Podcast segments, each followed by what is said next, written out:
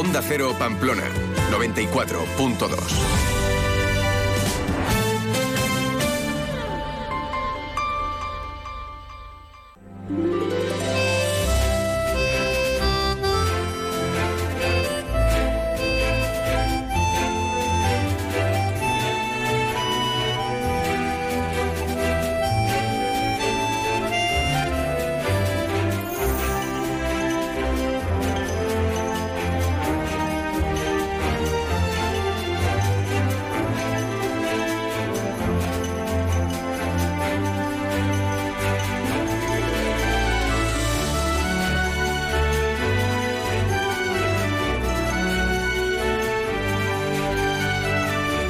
¿qué tal están? Muy buenas tardes. Son las 12 y 20 minutos de este lunes 26 de febrero, un día en el que tenemos a esta hora 8 grados en el centro de la capital navarra. Más de uno Pamplona. Marisa Lacabe, Onda Cero.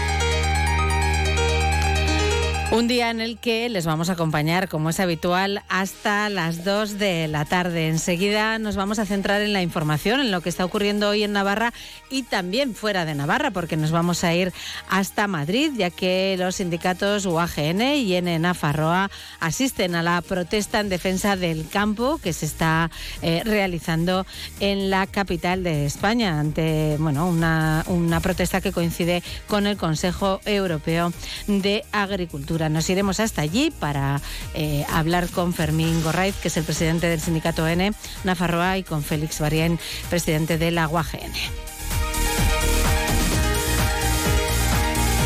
Tendremos también unos minutos para el deporte, para escuchar el resumen de la narración del partido que ayer Osasuna empataba ante Las Palmas y para el análisis del partido con Javier Saralegui. Además hablaremos con los portavoces de la Policía Foral y de la Policía Municipal de Pamplona. Con ellos conoceremos el estado de las carreteras, también las intervenciones más destacadas, sobre todo durante el fin de semana en materia de seguridad vial y seguridad ciudadana y comenzaremos dándoles una mala noticia porque eh, hoy ha fallecido otra persona más en las carreteras navarras, una mujer de 38 años en un accidente en Urdiain. Después de la una de la tarde nos vamos a centrar en los detalles del concurso Gracias, profe, que un año más organizan desde Aula 2, un concurso ya tradicional del que hablaremos hoy aquí en Más de Uno Pamplona. También daremos cuenta de la presentación de la delegación de APREM Navarra, la Asociación de Prematuros, que, hoy eh, se ha presentado. Pues tendremos ocasión de charlar con Sandra Arzoz, que además es compañera de Onda Cero, además de ser delegada de APREM en Navarra.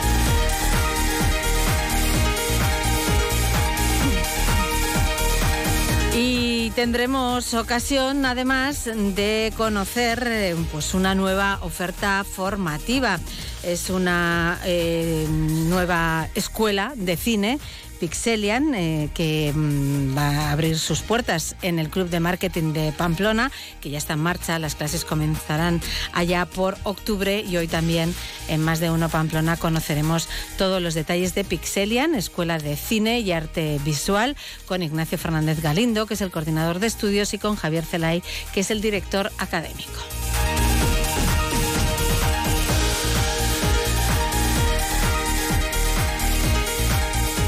Terminaremos hoy con el punto final de José Francisco Alenza. 12 y 24 minutos, tiempo ya para la información. Avance informativo, espacio patrocinado por Caja Rural de Navarra. Caja Rural de Navarra, siempre cerca.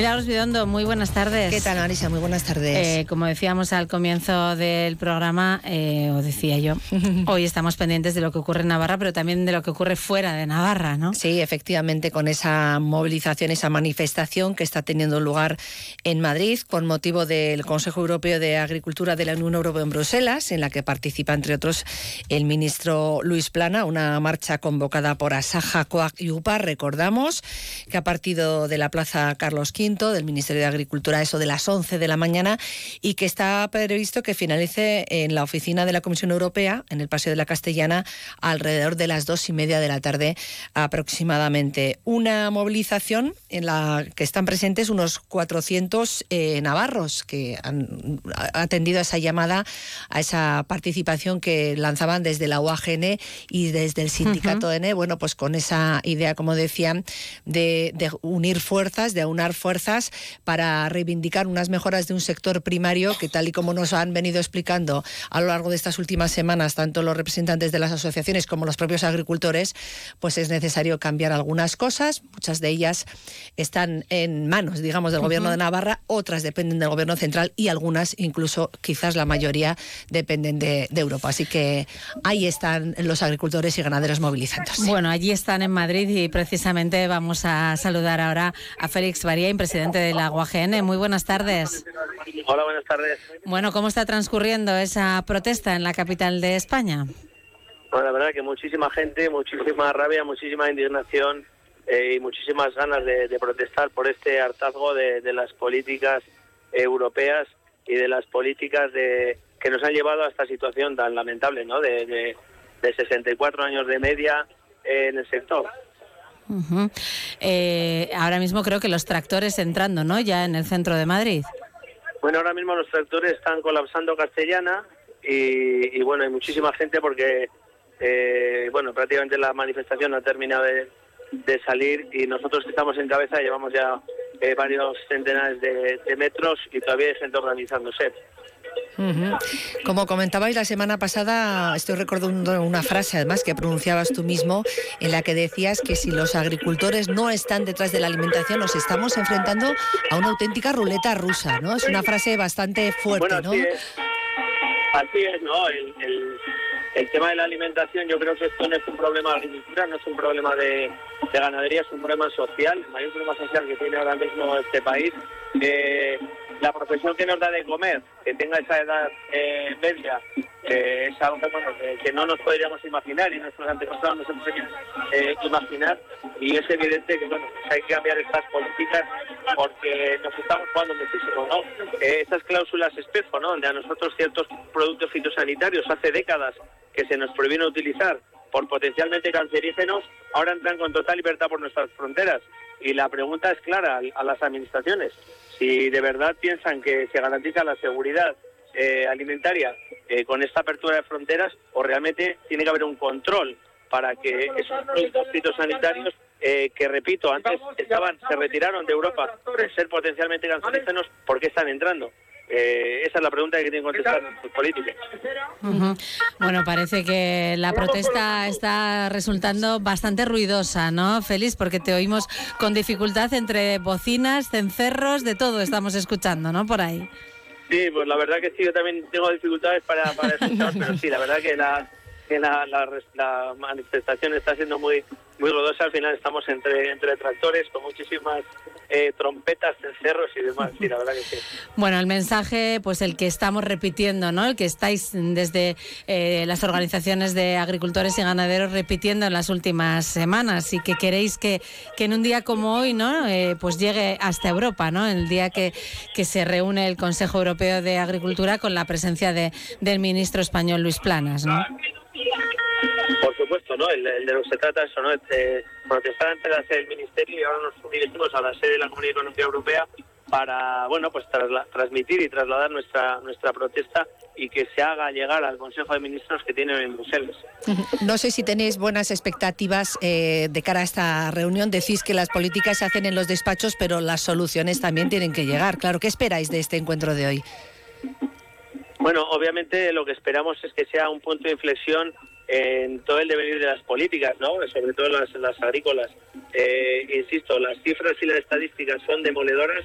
El fracaso de la política agrícola comunitaria eh, es rotundo y lo que tenemos que lo que tiene que pensar la Comunidad Económica Europea una cosa es dictar normas eh, al albur de un despacho y la otra pues llevarlas a cabo pues a, campo abierto, ¿no? El, nos, nos hablan de unos porcentajes de siembra, unos plazos de siembra, de unas rotaciones de cultivos y se olvidan del, del input más importante que tenemos que es la meteorología y cuando tienen que cambiar cualquier cuestión por tema meteorológico la administración es lenta no lo siguiente entonces bueno eh, nos impide desarrollar nuestro trabajo y simplemente queremos eso, queremos trabajar, queremos producir alimentos y queremos que se nos salvaguarde eh, que nuestras condiciones las cumplen los terceros países, las importaciones de terceros países. Yo creo que no estamos pidiendo nada del otro mundo. Bueno, pues eh, Félix Barilla, presidente de UAGN, gracias por atendernos hoy en Onda Cero. Y buena, y buena vuelta, ¿eh? Gracias. Eh, gracias. Mm, vamos a seguir un momento más allí eh, en Madrid porque también se encuentra en esa protesta Fermín Gorraiz, que es el presidente del sindicato N Nafarroa. Muy buenas tardes. Hola, buenas tardes. Bueno, con dificultades, ya lo comentábamos también con Félix Bariain, porque la protesta está resultando bastante ruidosa, pero con un mensaje por vuestra parte también muy claro, ¿no? El que queréis trasladar. Sí, hombre, eh, nosotros decimos que no podemos seguir como estamos, que no nos pueden marcar fechas y plazos para todo, ¿eh? que eso tiene que cambiar, que nos tienen que dejar eh, más, flexibilidad a la hora de, hacer nuestro, nuestro trabajo y, y, todo el papeleo. Y luego, por otro lado, también pedimos que, tienen que, que ayudarnos, tiene que cambiar esta política, esta PAC, de arriba abajo que no puede, no puede ser que estemos eh, siempre mirando, o sea, con los derechos, derechos históricos. Eso tiene que desaparecer, ¿eh? tiene que dar y tienen que regular. Hay que regular, hay que poner unos topes por explotación ¿eh? y luego, por otro lado, también los derechos no, no tienen que ser nuestros derechos, tienen que ser de la Administración y cederlos a la gente que empiece la actividad y evitar que haya grandes, que estén haciendo grandes explotaciones agrarias y ganaderas. ¿Qué, esperáis desde N Farroa del Consejo Europeo de Agricultura que se reúne hoy? Hombre, nosotros esperemos de hoy que flexibilicen la PAC, ¿eh? que nos sea más, más fácil eh, hacer nuestro trabajo. Somos conscientes de que tenemos que ir cambiando, de que tenemos que utilizar menos eh, fertilizantes, menos fitosanitarios, pero no se puede hacer con la Agenda 2030, era demasiado exigente. El plazo tiene que ser más amplio. Y somos conscientes que tenemos que reducir porque hay un cambio climático que lo tenemos ahí, que no podemos eh, cerrar los ojos y tirar, y tirar para adelante, sino que hay que ver lo que, lo que podemos hacer para mejorar, para que no nos afecte tanto el cambio climático y podamos seguir eh, produciendo. Bueno, pues eh, Fermín Gorraiz, eh, presidente del sindicato en Nafarroa, gracias por atendernos aquí también en Onda Cero. Gracias a vosotros. Un saludo. Bueno, la verdad que costaba eh, eh, poder entender bien, pero, pero el mensaje está claro, está muy que, claro que ha quedado, bueno, pues eso, cristalino, ¿no? Exactamente. Bueno, volvemos de nuevo a Pamplona, Navarra, porque hoy hemos conocido cuál es la campaña institucional del Gobierno de Navarra que ha organizado con motivo del 8M del Día Internacional de la Mujer. El eslogan elegido en esta ocasión es tanto logrado, tanto por lograr. Con más feminismo seguimos avanzando. Y esta mañana se hacía la presentación oficial y eh, Patricia Abad, que es la directora gerente del Instituto Navarro para la Igualdad, nos explicaba cómo es el cartel que han diseñado para esta ocasión. El cartel de este año es una ilustración en la que aparece una gran montaña, como las muchas que tenemos a lo largo del territorio de Navarra, que simboliza el empinado camino que han tenido que recorrer las reivindicaciones feministas. Se observan diferentes mujeres ascendiendo eh, por el camino, asegurándose las unas a las otras, tejiendo redes de apoyo para alcanzar la igualdad, Vemos también cómo una de las mujeres cae debido al peso de la gran mochila que porta y que simboliza las cargas impuestas a las mujeres y que obstaculizan el pleno desarrollo de sus vidas. Cargas como, por ejemplo, las de los cuidados, que recaen de forma mayoritaria en las mujeres y que no son compartidas de forma masiva e igualitaria por los hombres. Se quería también poner el foco en el valor y en el trabajo que el feminismo ha venido desarrollando desde hace ya muchos años, más de tres siglos han explicado, para eliminar las discriminaciones que afrontamos las mujeres por el hecho de serlo. Y también se referían bueno, a, cómo se encuentra Navarra ahora mismo en esto de, la, de la diferencia entre hombres y mujeres. Un análisis de la Organización de Naciones Unidas estima que se necesitarán a nivel mundial en torno a 286 años para cerrar las brechas existentes en materia de protección legal y en eliminar leyes discriminatorias. No es el caso de Navarra. Por suerte, la igualdad de género en el territorio foral ha avanzado significativamente, alcanzando en la última medición, en 2020, eh, del índice de igualdad de género 74,6 puntos sobre 100, lo que supone una mejora de casi 5 puntos respecto al dato anterior. Los datos del Instituto de Estadística de Navarra, de Nastat, nos indican que la tendencia a la igualdad en Navarra es consistente, pero quizás un poco lenta. Sin embargo, aún queda mucho por lograr para alcanzar la igualdad plena. Bueno, hay que recordar además que con motivo del 8M el Gobierno de Navarra va a realizar, como suele realizar en otras ocasiones, una declaración institucional e iluminará de color violeta el símbolo de la lucha de las mujeres por sus derechos, la fachada del antiguo Archivo de Navarra, también en el Palacio de Navarra. Y ese mismo día también María Chivite, la presidenta del Gobierno, entregará el Premio Verdiña 2024 a la Asociación Sin Ánimo de Lucro Acción contra la Trata, como explicábamos la semana pasada. Y más del Gobierno de Navarra porque el Departamento de Vivienda ha organizado para este jueves y viernes dos jornadas que van a girar en torno a la vivienda colaborativa. La primera de ellas tendrá lugar en el Salón de Actos del Departamento de Educación. Estará abierta al público a partir de las 5 y la segunda, en este caso ya de carácter técnico e invitación reservada, se va a celebrar en la residencia Fuerte del Príncipe el viernes a las nueve y media de la mañana. La consejera de Vivienda, Begoña Alfaro, explicaba qué hay detrás de esta iniciativa y qué es lo que se quiere lograr. Como sabéis, la vivienda colaborativa es una alternativa para todas las personas que quieran vivir en comunidad de manera autogestionada, compartiendo todos y todas las responsabilidades, las tareas y las decisiones que la vida independiente exige. En Europa nos llevan décadas de ventaja en materia de vivienda y en algunos países este modelo residencial ha cogido mucha fuerza en los últimos años. Ahora lo que queremos con estas jornadas es escuchar todas las propuestas, escuchar todas las dudas que puedan surgir en torno a la misma y marcarnos un calendario de trabajo para elaborar el marco legal que nos permita impulsar la vivienda colaborativa con todas las seguridad y con todas las garantías. Contamos también, Marisa, que el Departamento de Educación del Gobierno de Navarra ha comunicado ya a los centros educativos Miravalles, El Ridín e Irabia y Zaga la extinción de los conciertos educativos de la etapa de educación secundaria obligatoria tendrá eficacia demorada a 15 de septiembre de este año y quedará sin efecto si los colegios mezclan finalmente al alumnado en el curso 24-25. Y en capítulo de sucesos, además de esa mujer de 38 años que ha perdido la vida en la carretera eh, en Urdiain, hay que hablar de otro suceso. Otra mujer ayer era localizada sobre las nueve y media de la mañana. Se localizaba, mejor dicho, a un niño de dos años semidesnudo y descalzo. Se encontraba deambulando por la calle en Tudela y dio aviso a la policía local. Desde allí se consiguió averiguar cuál era el domicilio de este menor. Se comprobó que el niño había salido eh, del mismo al no encontrarse nadie a su cargo y se localizó a una tía del pequeño, quien se personó en el lugar y se hizo cargo de él. Una hora más tarde también se pudo dar con la madre que se encontraba en un bar en un un elevado estado de embriaguez. Así que nos quedamos con ese suceso, uno similar, me parece que también se contó la, semana pasada en otro Bastante punto de España. lamentable. Pues sí, la verdad es que sí.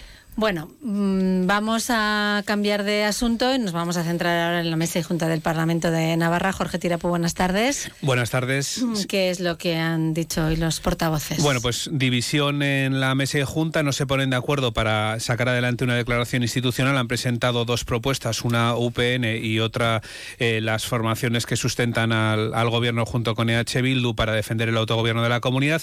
No hay acuerdo, por una parte, porque en el caso de UPN piden que eh, esa transferencia se realice eh, de manera eh, compartida también con la Guardia Civil de Navarra, así que esa es un poco la imagen que ha quedado. No ha habido unanimidad para defender la transferencia de tráfico. Escuchamos a Javier Esparza y a Ramón Alzorriz. La posición de UPN es clara, acatamos la sentencia del Supremo y desde luego nosotros no vamos a participar en este intento que yo creo que está habiendo de forma constante tanto por parte de Bildu, de Geroa o del propio Partido Socialista, de cuestionar.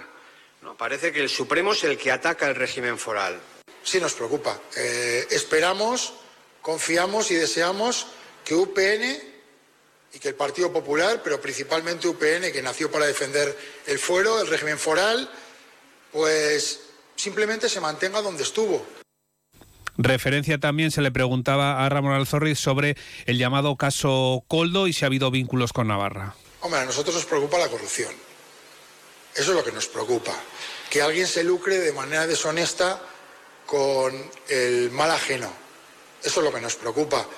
Eh, evidentemente era un miembro del Partido Socialista Navarra y eso es lo que hay. No tenemos por qué eh, decir nada más, ¿no? no tenemos que decir que, que no lo conocíamos.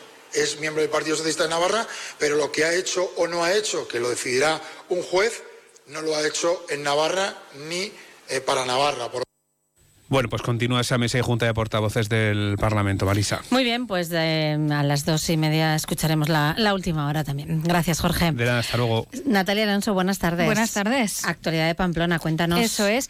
Pues el Ayuntamiento de Pamplona prevé que a principios de 2025 se haya adjudicado ya la redacción del plan de actuaciones para la transformación del barrio de San Jorge, que entre otras cosas pues proponga una solución a la rotonda central del barrio. Esto se llevará a cabo con distintas fases que contarán también con la participación de los vecinos de la zona. Lo explicaba el alcalde de Pamplona, Joseba Sirón.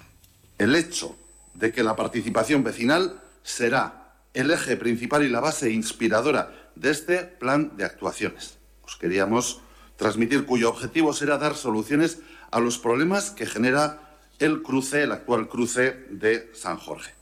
Vecinos y vecinas tendrán la oportunidad no solo de valorar las propuestas, sino también de participar en su diseño, en el diseño que, eh, que se va a realizar y la redacción, la redacción, la fase de redacción y la fase de diseño.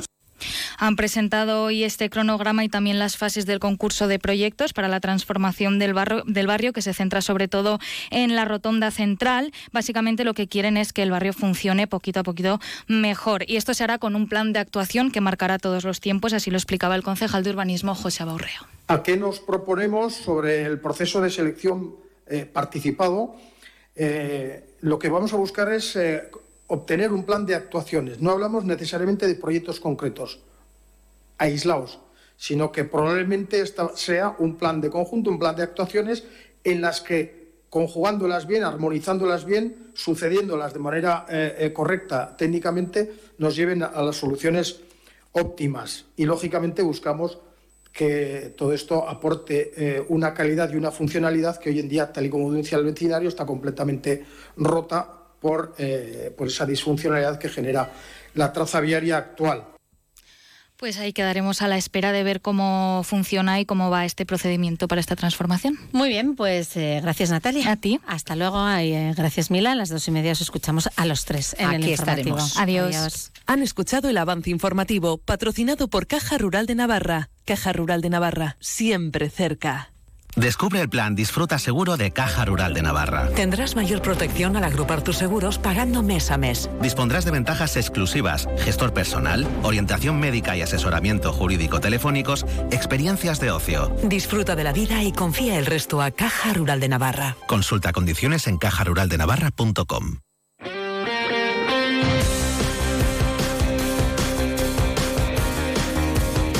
Y vamos ya con la actualidad deportiva. Vamos a escuchar el resumen de la narración ayer del partido de Aitor Plaza, de ese empate de Osasuna en Las Palmas. Resumen del partido patrocinado por Hierros Landaven. Interior lo hace con el exterior, ojo que es muy buena. Al suelo, catena fuerte, contundente, evitando el disparo de Marc Cardona que estaba dentro del área. Apertura ya para Marvin, ojo que entra dentro del área. Al suelo, Sergio Herrera, contundente. No ha habido nada. No ha habido nada. Tocado balón. No sé qué protesta Marc Cardona. El árbitro lo ha visto claro, pero se la ha jugado. Eh, yo creo que es penalti. Yo creo que es penalti, claro. No ha tocado el balón, no ha llegado al balón. Mi única duda es si Marvin se está cayendo un poco antes, pero lo que es evidente que Sergio Barro, eh, balón no toca. Sergio Herrera no toca balón. Yo, yo toca Sergio Herrera. Lo va a revisar, eh, vale, a revisar el árbitro. Y, seguramente lo pite. Yo creo que es penalti. Con esa toma de atrás, ahí, lo, ahí lo va a pitar, ahí lo va a pitar. Lo ahí pita, lo va a pitar. La que os decía, detrás de Sergio Herrera con esa toma es penalti. No, dice que no hay nada. Lo pita. A ver, pues dice que no hay nada, ¿eh? 8 de partido, 0-0 Iñaki. No, no sé si hay más. De gol, que golpea Marvin en Sergio o Sergio en Marvin. Es que ese es el tema. A ver. Lo único que tengo yo habría pedido penalti. repito, Sí, ¿eh? es lo que ha dicho Yo- Aitor, yo lo que habría pitado. Si fuera en contra de Osasuna esto, yo personalmente estaría muy cabreado. Tú estarías, muy cabreado. vamos. Sí, yo no- sí, claro, porque yo soy muy objetivo, ya me conoces. Escopeta en mano.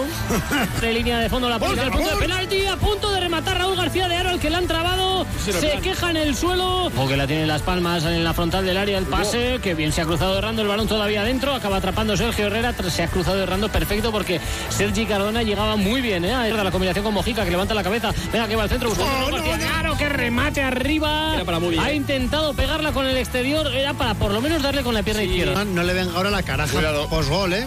Ojo que llega al centro desde la banda izquierda, intenta el Bien, Marvin, ha llegado bien, ojo el balón de todo. Y- y gol. gol. Pues ahí la tienes, la caraja, el gol, el gol de Kirian que empata el partido, el balón que le cae Tres y minutos. también en volea, ¿eh? a la altura del punto de penalti, el que la mete es Kirian, el capitán de Las Palmas, de capitán a capitán y tiro porque me toca empata el partido Las Palmas, 1-1. Pelota Mojica, ojo no pierdas ahí, ataca por Eh, la banda eso es a lo que me refiero. la línea de fondo a ver qué pone desde ahí, hasta ahí ha llegado bueno, el centro, buscando el segundo palo, García la pega, gol.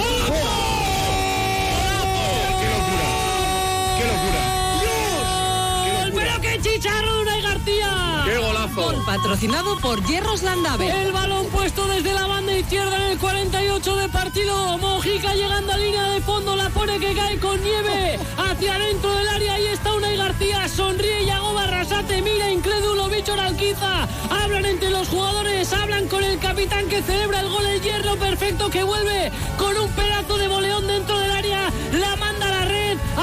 mejor portero, decía Iñaki Lorda de esta liga, no puede hacer nada. Adelanta Osasuna en Las Palmas, Las Palmas 0, Osasuna 1. Qué auténtico golazo de Unai García. Había dentro del área, qué parada de Sergio Herrera, se quedaba muerta la pelota. Ahora la chilena de Moleiro se marcha por línea de fondo. No, de Moleiro no, de Sergi Cardona se marcha. Previo despeje defectuoso, ¿eh? Sí, eso es. Eh, mala intervención de Sergio Herrera que luego resultó bien. No, en este caso levantan las palmas. Ah, X, X, ¿no? ¿Sabéis ese chiste, no? Venga, que va el centro, Unai García. hombre, El no. remate fuera buscando el doblete del hierro perfecto. Decía Javier Ugalde, sí, hombre, ¿no? Ya, lo que pasaba. Venga, que la va a poner Rubén García. Allá va el centro, es muy bueno ese centro, el balón dentro del área, el remate arriba. Era Unai García, otra vez al que le No, caía la creo- pelota, no, creo Catena. que Pablo Ibáñez, ¿eh? Entre Pablo, Catena y Pablo sí. Ibáñez, el balón que se ha marchado arriba y ha sacado rápido ahora las palmas. Bueno, el agarrón. el agarrón, agarrón, el agarrón a agarrón Catena. De, de Mica Barbo, la catena. ¡Qué agarrón! Es tremendo, ¿eh? Madre mía, no lo ha visto el bar, porque eso era un penalti como una Ni catedral, el ¿eh? bar, ni el árbitro, ni. eh, Como una ni catedral, línea, el ni- penalti. Ni, ni las ganas. Bueno, ni nosotros, que tampoco lo hemos visto. No sé por qué no han mirado esa de ese eh, empujón, ese agarrón a Catena. ¿eh? Pues final del partido, ¿eh? 1-1 en el marcador, el tanto de Osasuna de Unai García, la respuesta de Kirian, los dos capitanes que han sido los que han marcado, dos auténticos golazos, las cosas como son. Hierros Landaven, almacén de hierros, vigas, chapas, tuberías y calibrados en todas sus formas y medidas comerciales. Profesionales cualificados del sector con una garantía completa de satisfacción y precios muy competitivos. Hierros Landaven, calidad excelente. Polígono Industrial Landaven, Travesía, calle A, Pamplona. Javier Saralegui, buenas tardes. Hola Marisa, buenas tardes. Empatito a uno. Sí.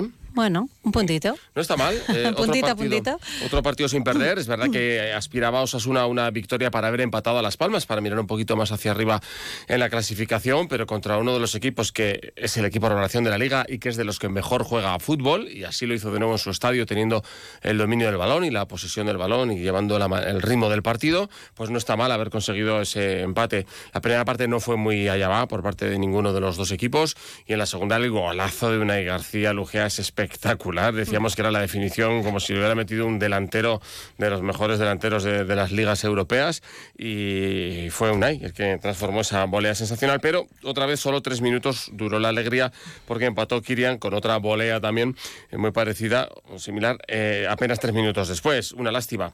Y a partir de ahí, pues lo casi lo más interesante fue eh, contar navarros cuántos había, porque había cinco en el once inicial y se sumaron cuatro que entraron al terreno de juego, con lo cual participaron nueve futbolistas navarros y canteranos en el encuentro, con mención especial para Íñigo Arguivide, que debutó. Este es un jugador y explicábamos que eh, Yago Barça te había dicho, así como hay algunos como Sambela que están a punto de dar el salto, pues Svensson y Arguivide habían ido por necesidades puntuales. Pero eso no quiere decir que no se cuente con ellos para un futuro. Es que tiene 18 años Arguivide. Es que está todavía en edad juvenil y ha dado el salto a Promesas hace poco y ha tenido oportunidad de jugar como titular en Promesas hace menos. Y por necesidades de, de- de- de la lesión de Rubén Peña y las molestias físicas de Areso que al final provocaron ese debut de Arguivide, pues eh, fue en la convocatoria y jugó con los A44 a, a la espalda y con una alegría enorme, un Íñigo Arguivide, porque claro, con sus 18 años, pues bastante bien hizo en expresarse Vamos. en un entorno tranquilo Sí, para el sí. club de cómo había sido su debut. Estaba calentando y, y- y he visto que Areso se ha tirado al suelo y ya me he mentalizado en lo que podía hacer y he intentado hacer lo mejor posible y estoy contento por el punto también. Sí, es una alegría para mí debutar con el equipo de mi tierra. Eh, es un sueño que he seguido desde pequeño, desde que empecé a jugar al fútbol y doy las gracias a mi familia, a la afición, a todos los que me han acompañado, nutricionistas, fisios, a todos los que me han acompañado en mi carrera y muy contento por el punto. Lo que demuestra que cuando se forman jugadores desde abajo, pues esos jugadores al final tienen la calidad suficiente como para estar luego en el primer equipo, ¿no? Que a veces dices, es que no hay generaciones buenas, es que este ciclo nada, es que esta hornada nada. No, pues no, pues no. ¿eh? Y se lo demuestra con todo su trabajo, toda la gente de Tajonar y la dirección deportiva y cuerpo técnico apostando por ellos. Un Yago Barrasate que confía en que Osasuna no se quede en tierra de nadie y no se va a quedar porque siempre hay algo por lo que pelear. No lo sé, ¿no? Ahora muchos nos catalogarán que estamos ahí en tierra de nadie y tierra de nadie para los centrales no, no existe, ¿no? Eh, tenemos 33 que no sé si son suficientes o, no, pero queremos más, ¿no? Veníamos de dos victorias, hoy queríamos ganar, hemos empatado y ahora afrontar el siguiente de, del Alavés, ¿no? Es verdad que tenemos un buen colchón con respecto al, al descenso, pero bueno, queremos, queremos más y queremos ganar el siguiente partido y así sucesivamente hasta el final. Bueno, apunta a la permanencia que va a estar barata, pero eso todavía no se Hmm. sabe. Quedan demasiadas jornadas para calcularla todavía. Quedan 12 jornadas, ¿no? Ya. Eso es una descansa hasta el miércoles. Y recordemos, Budimir tiene una fractura en un seno maxilar. Ahí falló el colegiado no deteniendo el, el juego, porque además se vio que caía a plomo sobre su cara eh, ante Budimir, una mala daño. caída. Y, y ya se valorará en Pamplona si hay que intervenirle o no. Próximo Mm. partido, lunes a las 9 de la noche, lunes 4, contra el Alavés, en casa. Muy bien, pues gracias Javier, te escuchamos luego a las 3 menos cuarto. Hasta luego. Más de uno Pamplona. Onda Cero. La previsión del tiempo. Hoy los cielos están nubosos, con precipitaciones generalizadas que en el norte pueden ir ocasionalmente acompañadas de tormenta y ser localmente fuertes o persistentes. La cota de nieve bajará a lo largo del día hasta quedar en los 800-900 metros. El viento sopla flojo del oeste y noroeste, arreciando a moderado y girando a componente norte, con rachas muy fuertes en las sierras occidentales. Las temperaturas máximas descienden, eh, llegaremos, mm, bueno, estamos ya en la máxima prevista en Pamplona para hoy, que es de 8 grados.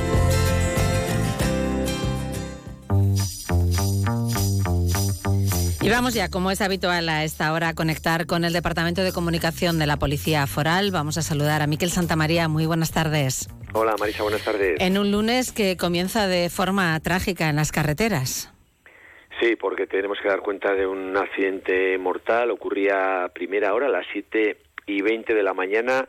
Lo que parecía una salida de vía, bueno, con un herido se nos comunicaba trasladado, una conductora en concreto y única ocupante, y al rato pues sabíamos que fallecía en el hospital de Navarra.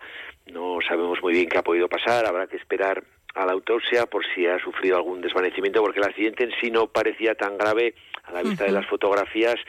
Un coche bueno, saltaba el airbag y bueno, sí que chocaba contra un hormigón de obra y eso pues bueno, genera unos daños tremendos, pero bueno, tenemos que dar esa mala noticia a una vecina de Urdiain de 38 años y bueno, como decimos, están investigando todas las causas por parte del equipo de atestados. Es la noticia, bueno, más importante Sí. de esta mañana, luctuosa, evidentemente. Y en cuanto a carreteras, no hay novedades. La única, el puerto de Belagua, que por nieve sí que está precisando cadenas a partir del cuartel militar para aquellas personas pues que quieran coger la carretera de Isaba, Francia. Y poquito más, la mañana nos dejaba también tres detenciones en materia de seguridad ciudadana. En Tudela, una por robo con fuerza. en Pamplona otra por violencia de género y resistencia y finalmente en Nuarte un conductor delito contra la seguridad vial por conducir con un carnet retirado. Bueno, el fin de semana sí que nos ha dejado también algunas actuaciones destacables, ¿no? Sí, hablamos de nueve personas detenidas. Vamos a destacar en materia de tráfico cuatro investigados. Uno de ellos por circular a 218 kilómetros por hora por Marcilla. Además, nos ofrecía positivo en el test indiciario de drogas un vecino de 25 años mm, guipuzcoano. Deberá presentarse en el juzgado de Tafalla esta semana. Y también destacamos dos accidentes, dos salidas de vía ocurridas en Sorlada y en Ororbia, con conductores imputados por tasas de alcoholemia penal. Otro accidente que se atendía en Puente la Reina, un atropello a peatón. Y por seguridad ciudadana se eran detenidas cinco personas, dos varones por violencia de género en Pamplona y Sant Esteban, otros dos más, uno en Pamplona por robo con violencia y por otra orden de búsqueda, detención y personación.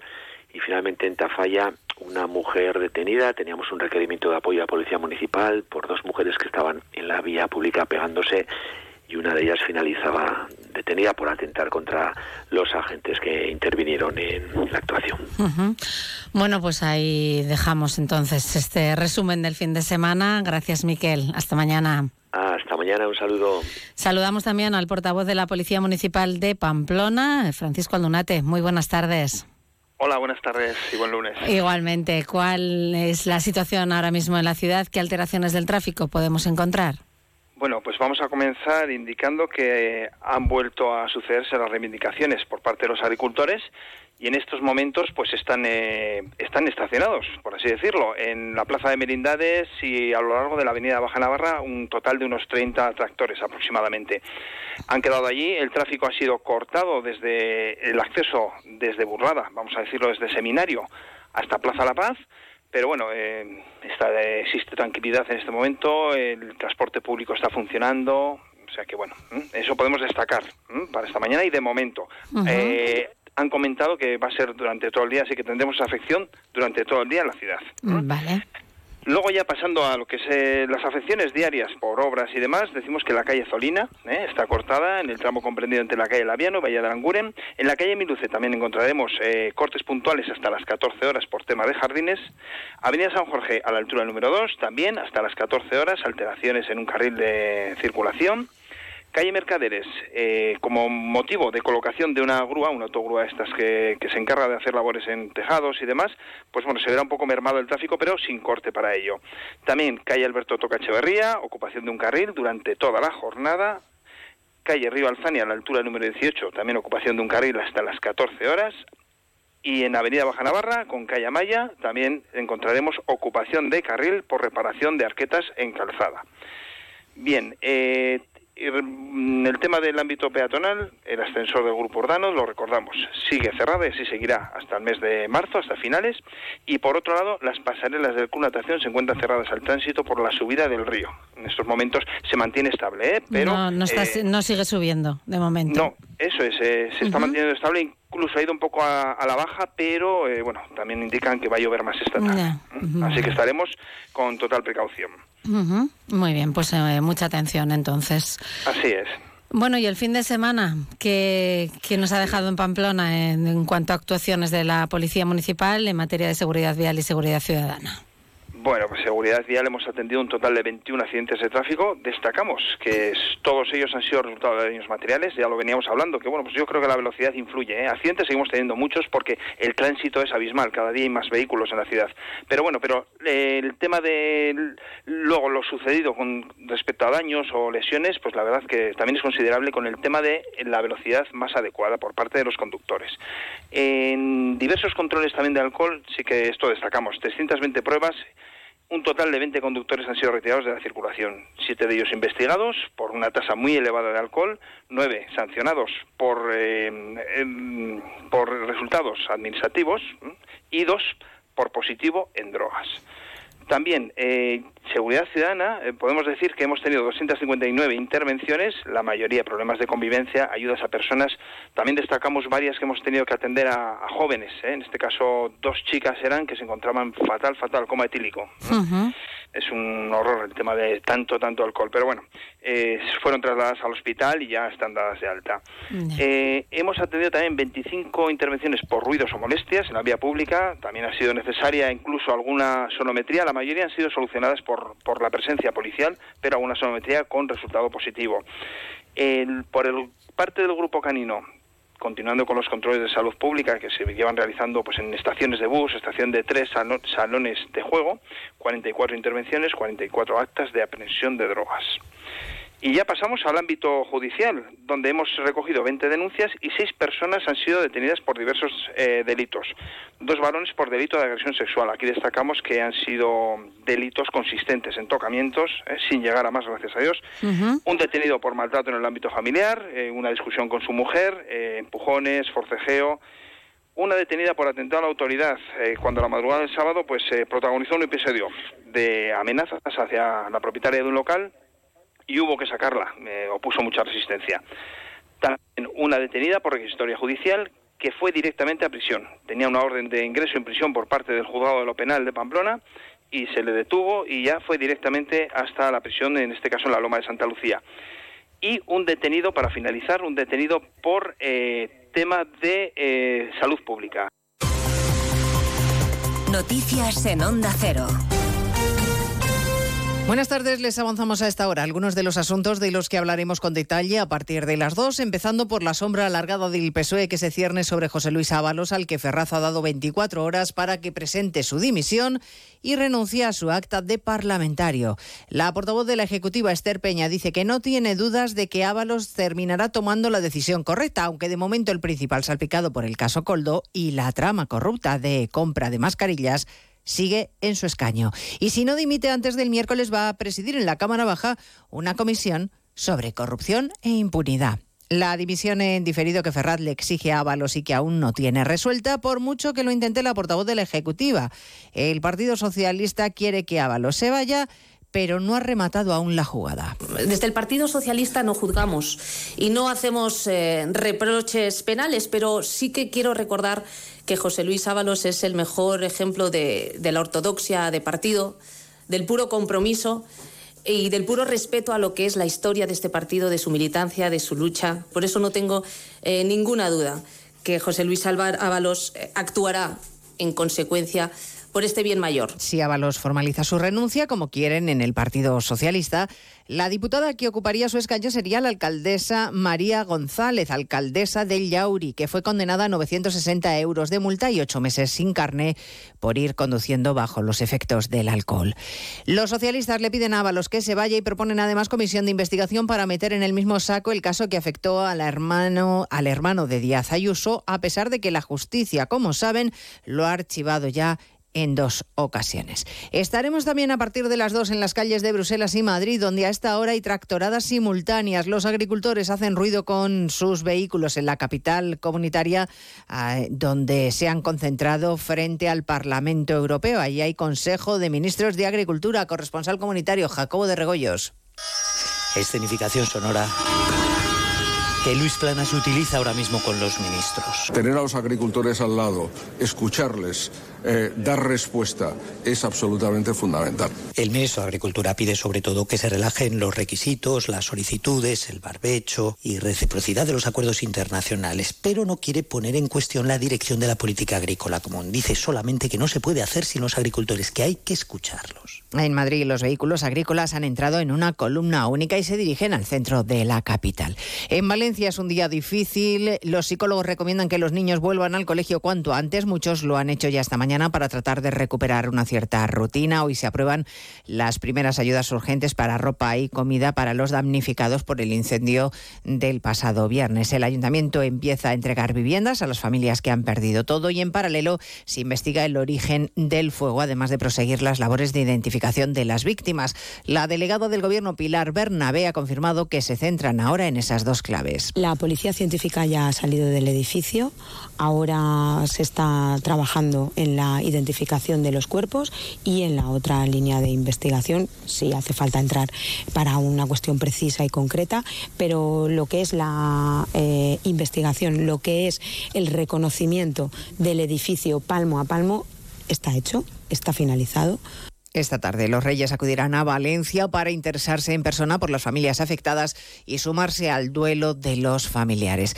Esta mañana el rey Felipe VI está en Barcelona, en el Mobile, apoyando al sector tecnológico e interesándose por las novedades mundiales en la que es mayor feria del mundo de este sector. Allí está también Francisco Paniagua. Tres horas ha estado el rey recorriendo la feria del mobile, pasando por los stands de las principales operadoras que invierten en España y conociendo las novedades en inteligencia artificial, coches voladores y el desarrollo del 5G en ámbitos de todo tipo, especialmente médicos y quirúrgicos. El presidente de la Generalitat, entre tanto, interviene en el pabellón de Cataluña, destacando a Barcelona como capital de captación de talento durante esta semana. Y el presidente del gobierno, Pedro Sánchez, ha mantenido bilaterales con responsables de empresas y con Meta, la madre de las principales redes sociales utilizadas por los jóvenes. Y además les hablaremos de la iniciativa del Ayuntamiento de Sevilla que ha desatado la polémica y el debate al proponer cerrar la Plaza de España y cobrar una entrada a los turistas. Le ha preguntado sobre el asunto al alcalde madrileño Martínez Almeida, que dice que en la capital no se va a tomar ninguna medida parecida. Nosotros en principio aquí no planteamos que la visita de algún espacio monumental pues en estos momentos requiera el pago por parte de los no residentes en la ciudad de Madrid, pero creo que no podemos homologar todas las ciudades, sino que lo que hay que hacer es que cada ciudad pueda adoptar una solución distinta en función de su problemática y por eso yo creo que el alcalde de Sevilla hace lo que considera mejor. Hablamos de todo ello en 55 minutos cuando contemos la actualidad de esta mañana de lunes 26 de febrero. Elena Gijón, a las 2, Noticias Mediodía.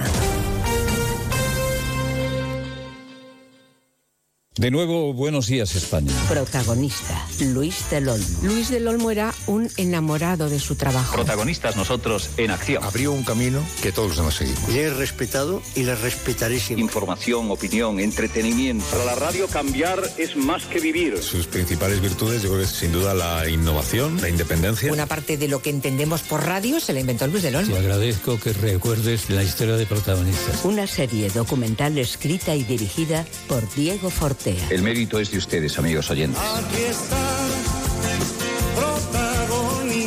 Cada lunes, un nuevo capítulo de este podcast en la web y en la app de Onda Cero. La gente y la radio del pueblo.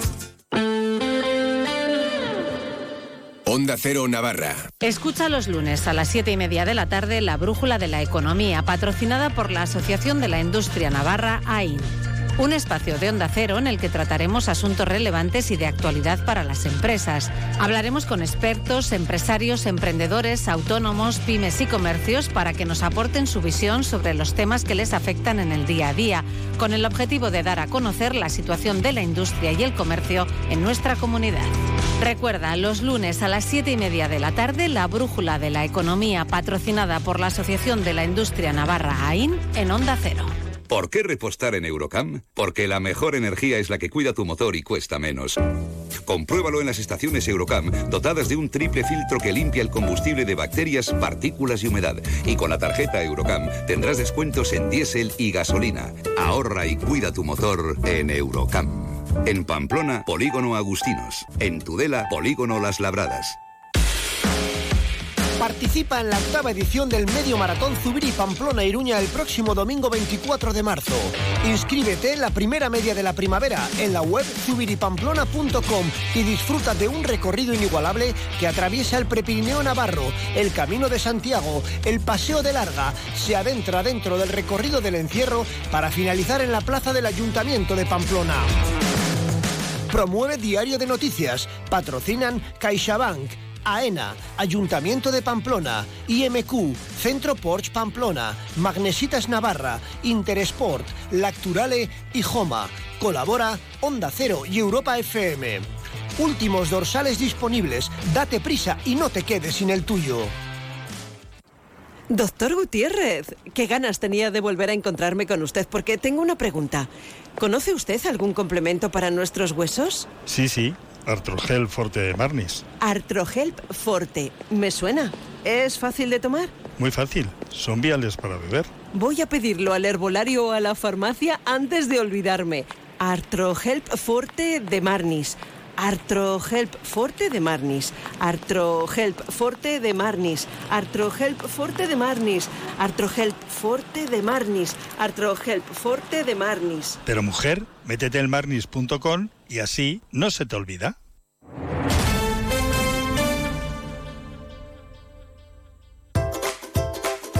Fontanería Iruña, rápidos y económicos. En Fontanería Iruña realizamos grandes y pequeños trabajos como aerotermia, suelos radiantes, cocinas, baños, calefacción y servicios de fugas. También tenemos servicio de urgencias 24 horas los 7 días de la semana. Teléfono 679-666-997. Recuerda, Fontanería Iruña, teléfono 679-666-997. Hola Ana, qué bien te veo. Sí, vengo de Óptica Russo y estoy súper contenta con mis nuevas gafas para la hipermetropía. Tienen unas lentes más finas por lo que son comodísimas. Y además con estos cristales mis ojos se ven más naturales en forma y tamaño. Menudo cambio. La verdad es que estás genial. Tú también puedes ver bien y verte mejor. Este mes ven a Óptica Russo y aprovecha esta oferta en lentes de hipermetropía. Óptica Russo, Chapitela 21 y Avenida Bayona 9, Pamplona. Jesuitinas Pamplona, en Chantrea Sur. Jesuitinas, investigación, acompañamiento y excelencia a tu disposición. Somos el primer centro en Navarra en ser reconocido centro referencia de Google. Ofrecemos la posibilidad de cursar nuestro bachillerato de investigación B en colaboración con prestigiosas instituciones. Conseguimos resultados excelentes en la EBAU. Asegura tu plaza matriculándote en cuarto de la ESO. Reserva tu cita y conoce Jesuitinas en Chantrea Sur. Teléfono 948 127211 y jesuitinaspamplona.es. Si eres agente comercial y todavía no te has colegiado, este es el momento. En el Colegio de Agentes Comerciales puedes formarte, actualizarte y además podemos protegerte. Disfrutarás de una serie de ventajas como son la de una consultoría jurídica, asesoría fiscal, contable, ofertas continuas de empleo, descuentos y convenios exclusivos. Y también podrás desgrabarte legalmente los gastos. Infórmate en coacnavarra.com en el 948-230-343 y en la avenida Carlos III 42, segundo derecha.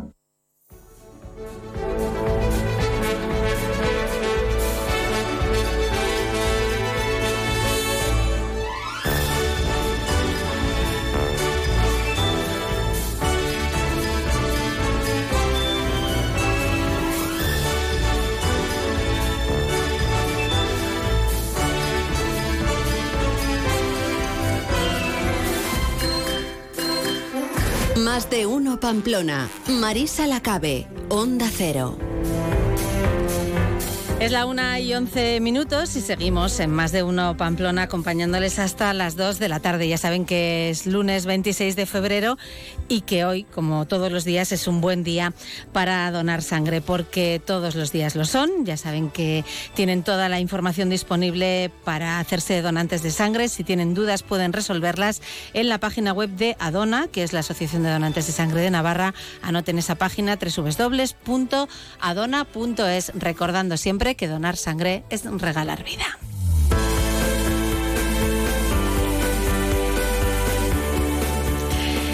Y a esta hora, la una y 12 minutos, nos vamos a hablar de, bueno, pues un tema que para nosotros ya es una tradición en esta casa, prácticamente. Es el concurso Gracias Profe, que organizan desde Aula 2 ya. Pues eh, estamos en la edición undécima, ¿va a ser? Bueno, Olga Ibirico, Rosana Díaz, muy buenas tardes a las dos. Buenas tardes. Ya, ya esto va cumpliendo años, ¿eh? Sí, sí. Eh, no sé si estamos nosotras desde el principio leyendo redacciones, creo que no. No, pero lleváis ya muchos Pero ya años. llevamos unos Sí, cuantos, ¿no? sí. Bueno, tenemos al ganador de- del año pasado, a Jaime Lacasa. Muy buenas tardes. Buenas tardes. Y a su profesora, quien dedicó sus, sus palabras de agradecimiento, que es Miguel Iriberri. Muy buenas tardes también. Muy buenas tardes. Bueno, son historias bonitas muchas veces, ¿no? Eh, Olga, Rosana, las que nos encontramos a través de, de este concurso, ¿no? Rosana. Sí, siempre son historias preciosas. eh, a veces nos sorprenden con cosas que no esperamos, como es el, Sí. el caso de, de Jaime. Y, pero en general, eh, todas, las que ganan y las que no ganan, son diferentes. Siempre tienen un punto especial, algo Sí. distinto. Eh, ¿Cuántas recibís más o menos? Pues bueno, porque hay diferentes categorías, ¿eh? de redacciones, de dibujos, de audiovisuales, o sea, ahora luego las repasamos, pero recibís un montón de trabajos. Sobre 1.500 en total, entre Oh. todas las categorías. Casi, nada. bueno, entre ese montón, pues ahí estaba la, la redacción de Jaime, ¿no? Jaime, eh, en tu caso hablabas de- del acoso escolar que sufriste, ¿no? Eh, sí, efectivamente. Y Yo a la hora de presentar el- eh, la redacción al concurso tenía cierto miedo porque era un tema como muy personal en el cual no había hablado con prácticamente nadie y a la hora de presentarlo fue una manera como de darlo a la luz, a conocer al resto de personas, más que de, de mi entorno sobre todo, Mm. que son los que no se habían enterado. No, no se habían enterado hasta que hasta O sea, que lo escribiste. Mi familia sí, Sí. y algunos amigos míos y tal, sí, pero como tal no sabían todo lo que había pasado sobre el tema. Ya. Entonces ahí te descubriste y qué sentiste en ese momento. Pues una sensación como muy agridulce, podría decir, no sé. O sea, era una sensación como de gusto de lo he superado, o sea, es guay y tal, pero otra sensación como de eh, me estoy exponiendo mucho, no sé cómo decirlo. Sí, sí, normal, normal. Eh, Miguel, en tu caso, bueno, pues las palabras de agradecimiento van hacia ti, ¿no? Que le echaste ahí un cable importante, ¿no? Para él. Bueno, sí, y fue un momento también muy emocionante. Recuerdo ahí en, en Civivox eh, con otra compañera, eh, la profesora de, de- de lengua. Eukene. Y ahí estábamos los tres, él leyó y estábamos juntos. Yo no sé si estábamos abrazados ya eh, mientras leía o, o después, lo recuerdo perfectamente, sí. Bueno, y pero en realidad es, o sea, si el, eh, si Jaime no, no hubiese decidido salir, si algo no le hubiese movido por dentro a, a, a no aceptar esa situación, pues hubiera sido muy difícil que, que cualquiera de nosotros le, le hubiéramos podido ayudar, ¿no? Por eso es por eso es, eh, es un valor y un mérito muy grande el que, el que cada uno de los chicos y chicas que, que ahora estén en una situación así eh, decidan eh, enfrentarse, enfrentarse a eso. ¿no? Es como si hubiera un puente, al otro lado hay muchas más estructuras y se pueden hacer muchas cosas, ¿no? pero, pero aunque estemos eh, a un lado y les, y les veamos al otro, a veces eh, ese primer paso personal esa y claro tener energía y, y- y tener Mm. ganas en esas situaciones pues es pues es difícil o sea que, que estamos celebrando eh, y celebrando muy bien No lo hemos dicho, es de, el centro es jesuitas, ¿no? Donde estás estudiando ahora primero de bachiller. Sí, en jesuitas estoy estudiando primero bachiller, sí. ¿Qué tal te va? Bien, ahí vamos. Ay. Bachiller.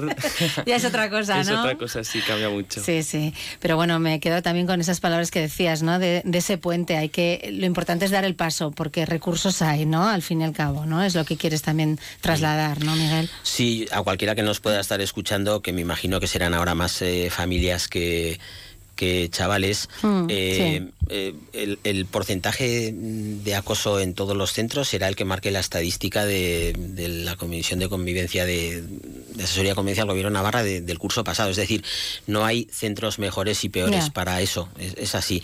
Hay, hay centros que, y aún así, en- incluido el mío, por supuesto, no, no, no tenemos eh, porcentaje de éxito. Entonces, lo que hay es estructuras, ¿no? Y siempre hay comisiones de convivencia en los centros, hay una asesoría de, de en, educación del gobierno Navarra y, y hay cauces. Y lo importante es eh, que sepamos que estas situaciones eh, se pueden mejorar. Eh, siempre que, que atendamos a, a las, a las estructuras y a, y a las maneras, a los cauces que hay. No, son situaciones de milagro, de, de héroes, no, sino, sino de trabajar bien y de, y de buscar cómo trabajar bien, sí. Claro, son situaciones que lamentablemente eh, muchos nos tememos que ocurren en, en todos los sitios, ¿no? Y lo que hay que hacer es, bueno, quizá como, como hizo Jaime, ¿no? Eh, primero sacarla de uno mismo, ¿no? Y atreverse a pedir ayuda, ¿no? Que a veces suele ser lo más complicado muchas veces, ¿no? Dar ese paso. Eh, sí, bueno, en mi caso, el hecho de pedir ayuda sí que costó, pero con amigos cercanos sobre todo y la buena relación que tenía con mis profesores en este caso, pues fue como una cosa muy, o sea, se me hizo bastante natural y fácil, como que no lo vi a un modo como de amenaza o de Bueno. que se fuese a exportar a otros lados y tal. Y por ejemplo, yo al principio lo sabían los del- en el colegio, pero mis padres no sabían nada porque era un tema que yo no quería como que saliese de ahí. Yo decía, es una tontería del colegio, pues no quiero obviamente que... Tampoco querías preocuparles, supongo, Eso. ¿no? Ni que se hiciera una bola más grande, ¿no? Eso es. Entonces, en ese punto, pues sí que era como ese- esa cosa de a ver quién se va a enterar, quién no, tal. Pero bueno, luego una vez que ya lo conté, fue mucho mejor para todos porque tenía como mucha más libertad y mucho, o sea, mucho más apoyo también. Pero bueno, o sea, yo creo que es una cosa que puede tener todo el mundo realmente, que a su disposición siempre hay medios para, como ya ha dicho Miguelín, Mm. para... Miguelín. Yo le he llamado Miguel, ¿eh? Él le llama Miguelín en la redacción, es verdad. Somos un, La costumbre. Somos una pareja de educadores en, en el colegio, Miguel López Tabarillo. Había que distinguirlos de alguna forma, ¿no? desde hace mucho tiempo, efectivamente, sí. A ti te ha tocado ser Miguelín. bueno, ¿qué te animó a, a escribir, a presentarte al Gracias Profe? ¿Fue Pues, Eukene, en este caso, la Eso es. profesora? Yo la verdad es que con mucho cariño no tenía ni idea que existía este concurso, o sea, era una cosa totalmente nueva y llegó un día Eukene a clase diciendo que teníamos que escribir una redacción agradeciendo a un profesor y yo decía, a ver qué hago, ¿Qué- a quién agradezco, qué tal, porque claro, era, un- o sea, era una cosa que yo decía, "Buf, meterte otra vez ahí a refrescar todo y tal, era como muy que no te apetecía nada, ¿no? Y realmente fue como, tienes que entregármelo. Y dije, pues lo tendré que escribir, ¿no? Entonces, a raíz de entregárselo tal, además yo lo presenté en el último momento, en el último segundo. Cuando se iba a cerrar el plazo, el- ese mismo día dije, bueno, lo voy a subir a ver si hay suerte y, A ver y yo qué qué sé, sin más, a ver qué Ujú. pasa. Y eso, entonces fue un poco como por, tienes que entregarlo, pues lo escribes. Entonces, como me gustó como lo había escrito eso, lo subo y, joder, al, al cabo de un tiempo de repente me llega un correo de gracias, o sea, del correo de gracias, profe, diciendo que tenía que ir a un sitio y decía, uy, ¿qué es esto? que esto se me va de las manos. ¿Qué es esto? Eso es. Entonces, pues fui, eso, nos llegó el correo, les avisé a Eukene y a Miguel. Y pues eso, junto a mis padres. pues, en. Civicán, ¿no? Eso es, que mis padres no habían leído la redacción Tampoco, hasta... ¿eh? Mi padre la leyó el propio día del el Civicán, o sea, Sí. en la propia exposición la escuchó, y mi madre el día de antes pues la leí y tal, y eso, o sea, Mucha emoción. sí, podría decir que sí. Sí, ¿no? Bueno, creo que, que todos los años en, en la entrega de, de los premios nos emocionamos. Quizá el año pasado sí que es verdad que a lo mejor por el tema, ¿no? También pues fue un poquito más especial lo tuyo, ¿no? Eh, creo que a todos nos costó mantener ahí el tipo, ¿no? Olga. Todos los años hay, hay Siempre hay algunas, sí, sí, sí, siempre. Cosas bonitas. siempre. Bueno, en este caso tiene su parte, como dices tú, agridulce, pero bueno, Claro. Siempre son finales felices. O sea que por Sí, eso sí, sí. merece la pena contarlo. Claro que sí. Bueno, y de hecho, pues ahí surge también, ¿no? El, eh, el gracias, profe, ¿no? Por, por lo que supone un agradecimiento que a veces nos olvidamos, ¿no? De, de dar las gracias. Sí, y como dice Jaime, si no te obligan un poco a sentarte a pensar y te empujan un poco, pues a lo mejor no lo haces, ¿no? Entonces, ese es el empujón que queremos dar desde el concurso.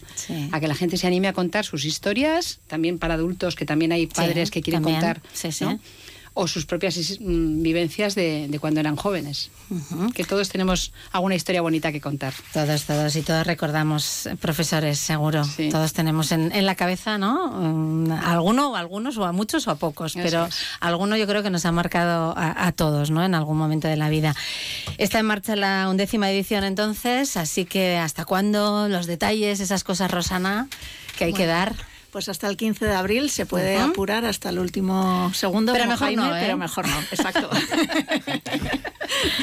Mejor no apurar tanto. Hasta el 15 de abril es el plazo de entrega de premios y la, la entrega, Entrega será de en- trabajos. de, perdona, sí, de trabajos y la entrega de premios será en junio. En junio este año. Ujú. Eso es. Las modalidades, vamos a recordarlas porque hay diferentes. Modalidades tenemos en primaria eh, dibujo y redacción, en secundaria redacción y audiovisual y en adultos eh, audiovisual. O sea, Redacción. perdón, hoy cómo estoy hoy, Dios mío. Es lunes, Dios mío, Rosana, qué es que es lunes. Eh, audiovisual no, redacción. Y los lunes se notan mucho es. en el ambiente. ¿eh? Y luego tenemos también, el año pasado participaron varios centros de educación especial. Sí. No hay una categoría propia de educación especial, pero se integran en las diferentes modalidades que hay según el nivel que tengan. Y también el año pasado hubo unas experiencias bastante bonitas en ese sentido, en el caso de educación especial. Hubo varios premiados, convenciones, premios.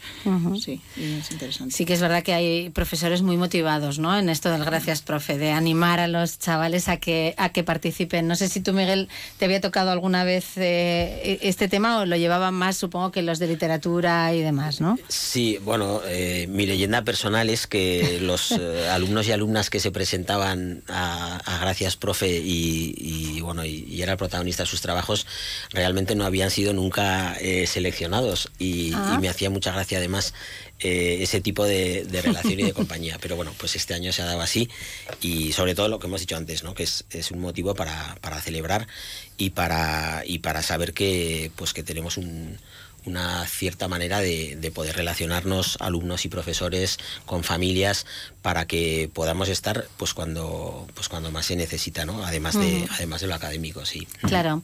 Bueno, y aparte, mm, yo entiendo que como profesora uno también esto le tiene que dar cierto gustito, ¿no? Que, que le agradezcan así el trabajo de, de todos los días, que quizás lo que decías, ¿no? Que a lo mo- no es nada extraordinario, pero que a uno se lo agradezca así un alumno, pues ya lo decías, ¿no? Mucha emoción, pero tiene, tiene que ser una recompensa también muy bonita, ¿no? Al trabajo. Sí, desde luego, si yo hubiera imaginado alguna vez eh, el, el estar en un, en un premio así, eh, el tema sin duda sería este. Me parece para mí una recompensa, pero, pero a nivel emocional, pues Claro. a ese sentido, sí. Y, y es verdad que muchas veces, eh, bueno, pues en el día a día, pues echamos en falta el tiempo para, pues para poder disfrutar de, ¿no? En educación, sobre todo, ¿verdad? Más, más allá de, de los dos meses de vacaciones de verano que suponen un corte, pero en el día a día, en, en la relación del día a día, la inmediatez, ¿verdad? Entonces yo creo que es tiempo, ¿no? Lo que, lo que haría falta para, para que educadores y, y alumnos pudiéramos eh, sacar el mayor fruto de, de esa relación que es obligada, ¿no? Yo estoy siempre en secundaria, educación secundaria obligatoria, ¿no? Claro. Pero ese plus eh, siempre es necesario, sí. Pero yo creo que tú lo sacas, ¿eh, Miguelín? Porque fíjate tú, pregunta por ahí. ¿eh? Sí, ¿no? Sí, Hombre. bueno, bueno, hemos leído, hemos leído muchas. Hombre, claro, es que has aparecido muchas veces. Hemos leído muchas redacciones dedicadas a Miguelín. ¿eh? A veces, eh, el labor del jurado que ahí entro yo es complicada. A veces nos lo ponen muy difícil estos chicos y estas chicas, porque tenemos que leer un montón, vamos haciendo selecciones, mm, nos cuesta, nos, nos da pena, no, no sabemos, ¿no? A veces es, difícil seleccionar, pero bueno. Eh, si acabamos poniéndole en un aprieto aquí a Jaime, ¿qué? ¿Qué tal? Si te digo que leas un poquito, aunque sea, de la redacción. Vale. La puedes leer aquí, la tengo yo en la Ah, pantalla. no te preocupes, la tengo tienes ahí bien La cerca, localizado, ¿no? la localizado. Además, parece que le puede gustar el mundo de la comunicación audiovisual. Ahí lo dejo, ahí lo dejo. Uy. Venga, aunque sea un poco. Un par de párrafos. Sí, sí, no te preocupes. no me voy a dejar en la parte mala. Venga. Recuerdo que el acoso escolar comenzó en mi último año de la ESO. Yo era un chico hablador, que me iba bien con todo el mundo, y eso hizo que me convirtiera en un banco fácil para los malotes de mi clase. Al principio intentaba ignorarlos y no darles importancia, pero cada vez eran más crueles y sus comentarios dolían más. Empecé a sentirme solo y a perder la confianza en mí mismo. No entendía por qué me atacaban así, simplemente por ser yo. No entendía por qué me lo hacían a mí y no a otras personas. Me sentía raro, inútil y poco valioso. Empecé a intentar no cruzármelos y hacer como que no pasaba eh, nada raro, que simplemente era temporal. Me di cuenta que no quería enfrentar la realidad que me rodeaba, pero me dolía, pero me dolía demasiado. Fue entonces cuando decidí hablar con Miguelín, el profesor de religión que siempre había sido muy cercano a mí. Él fue una de las muchas personas a las que pude acudir en busca de ayuda. Me daba miedo hablar con mis padres o con cualquier otro adu- adulto. Este me escuchó con, atenci- con atención mientras le contaba todo lo que estaba sucediendo. Fue una sensación extraña. Por un lado me sen- sentía miedo y vergüenza, pero por otro eh, me sentía aliviado de poder contarle a alguien lo que estaba pasando. ¿Quieres seguir o lo dejamos? Sí, sí, la acabamos. Venga, va. Miguelín me dio consejos prácticos sobre cómo lidiar con el problema, cómo dejar de ignorar a estas personas y que le contase cada vez que me dijesen algo, no darles la satisfacción de verme afectado. Pero también me habló de la importancia de trabajar en mi autoestima y en creer en mí mismo. Me dio esperanza de que quizás había algo que yo podía hacer para cambiar mi situación, aunque yo no me lo creyese. Empezamos a tener conversaciones más profundas sobre cómo podíamos cambiar, sobre cómo lo podíamos cambiar. Primero tenía que quererme a mí mismo. Me animó a encontrar cosas que me gustaban hacer y en las que era bueno y a enfocar mi energía en eso. Me habló de la importancia de encontrar mi propia voz y de no dejar que las palabras de los demás definiesen quién era yo. Fue un camino difícil, pero poco a poco empecé a sentirme mejor conmigo mismo. Encontré un grupo de amigos que me apoyaba y que me, me hacía sentir valorado. Y empecé a participar en actividades como con actividades que me gustaban, perdón. Está nervioso, ¿eh?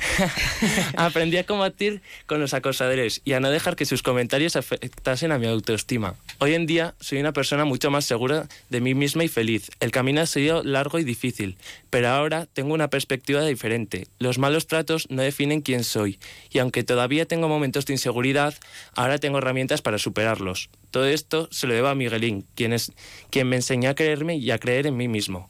Gracias Miguelín por estar ahí cuando más lo necesitaba y por enseñarme una lección que siempre llevaré conmigo. Sé que nunca podré agradecerte lo suficientemente todo lo que hiciste por mí. Bueno, esto se merece un aplauso, ¿eh? A los dos. Sí, sí, sí. Bueno, bueno, todavía yo es que yo soy muy llorona, entonces yo ya estoy. Es que he oído de tu voz además. Sí, y ya la había oído, ¿eh? que el año pasado lo escuché, pero, pero bueno, pues que cosas como estas, ¿verdad? Hacen que, que todo merezca la pena. Así que gracias, Miguelín. Jaime, muchas gracias. Igual algún día te tenemos por aquí, quién sabe, ¿eh? ¿Quién sabe? Y Olga y, Rosana, pues gracias a las dos también por llevar adelante esta, esta iniciativa. Hasta el 15 de abril, los trabajos. Gracias. Más de uno Pamplona, Onda Cero. Civican, espacio de pensamiento y cultura compartida de Fundación Caja Navarra, ha preparado una programación especial para este invierno. Este lunes a las 6 de la tarde, dentro del programa Narración Oral, van a tener lugar las lecturas en voz alta de viva voz, actividad dirigida a público infantil a partir de cuatro años. Y el lunes 4 de marzo a las 7 de la tarde, dentro del programa Huellas en Femenino, va a tener lugar el encuentro Comiqueras, un diálogo entre las artistas navarras Natalia Zaratiegui y Andrea Ganuza junto a su creación artística en la cristalera del atrio de Civicán. Recuerden, la inscripción a esta y a otras actividades está abierta en Civican por correo electrónico o a través del teléfono 948-222-444. Toda la programación puede consultarse en www.fundacioncajanavarra.es y en los perfiles de Facebook, Twitter e Instagram. Si quieres cenar en el centro de Pamplona, restaurante del Hotel Yoldi. Prueba nuestra carta o menú especial de fin de semana o si lo prefieres puedes cenar la carta de picoteo del bar con raciones, pinchos, platos combinados y bocadillos gourmet. Restaurante del Hotel Yoldi, Avenida San Ignacio número 11. Reservas en el 948 22 4800 o restauranteyoldi.es.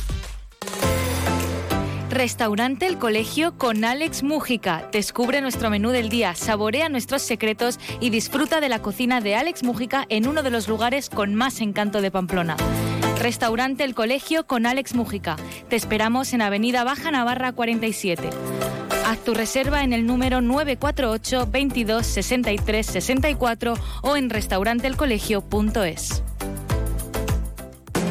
GLS, envíos rápidos y seguros para todos, desde donde nos digas hasta donde quieras. Estamos en la ciudad del transporte, calle Pamplona 1 y Marcoain en el 948 2350 05 y en alaizcourier.com. El precio gusta, la calidad convence. Todos los miércoles tienes una cita con la Fundación Baluarte y nuestra orquesta, la Orquesta Sinfónica de Navarra. Conciertos, compositores, intérpretes, directores, la historia oculta de las obras y sus autores. Clave Navarra, toda la temporada juntos en Onda Cero. En el centro del polígono Mutilva, estación de servicio MG Mutilva Ripost. Somos una estación de servicio tradicional en atención al cliente, pero nuestros precios son low cost, insuperables en combustible de alta calidad. Estación de servicio MG Mutilva. Y según el importe que repostes, te llevas un regalo. MG Mutilva Ripost, en la calle central del polígono Mutilva, con fácil acceso. Ven a conocernos y reposta con nosotros. Tractoría Pizzería La Cantineta, en Vuelta del Castillo, al lado de la Ciudadela, te ofrece ensaladas, pizzas, pasta, lasañas artesanas y diferentes sugerencias cada semana en nuestra carta. Pregunta por nuestros menús para grupos y consulta nuestras pizzas y platos para vegetarianos y celíacos. La Cantineta, Vuelta del Castillo 9. Más información en lacantineta.es y en el 948 17 32 70. ¡Atención Pamplona! Llega ¡Viva el Circo! Un espectáculo cargado de magia y diversión para toda la familia. Increíbles malabaristas, el gran marco y la bicicleta más pequeña del mundo. Y en primicia mundial, danza aérea con drones. Del 7 al 17 de marzo en Eroski, Iruña, Berriozar, Pamplona. Ven a Muebles Amat. Solo este mes descuento directo de 100 euros por cada 1000 euros de compra. Muebles Amat. Polígono Mutilva Baja Calle y mueblesamat.com. En la venta de tu coche, como en todo, puede ser un loser o un pluser. Un loser no valora su tiempo. Un loser se deja embaucar con ofertas de compra que no se respetan. ¿Quieres ser un pluser? Ven directo a Ocasión Plus para recibir siempre la mejor tasación pago en el acto y siempre con total transparencia. Ocasión Plus. Ya somos más de 200.000 plusers. ¿Te unes?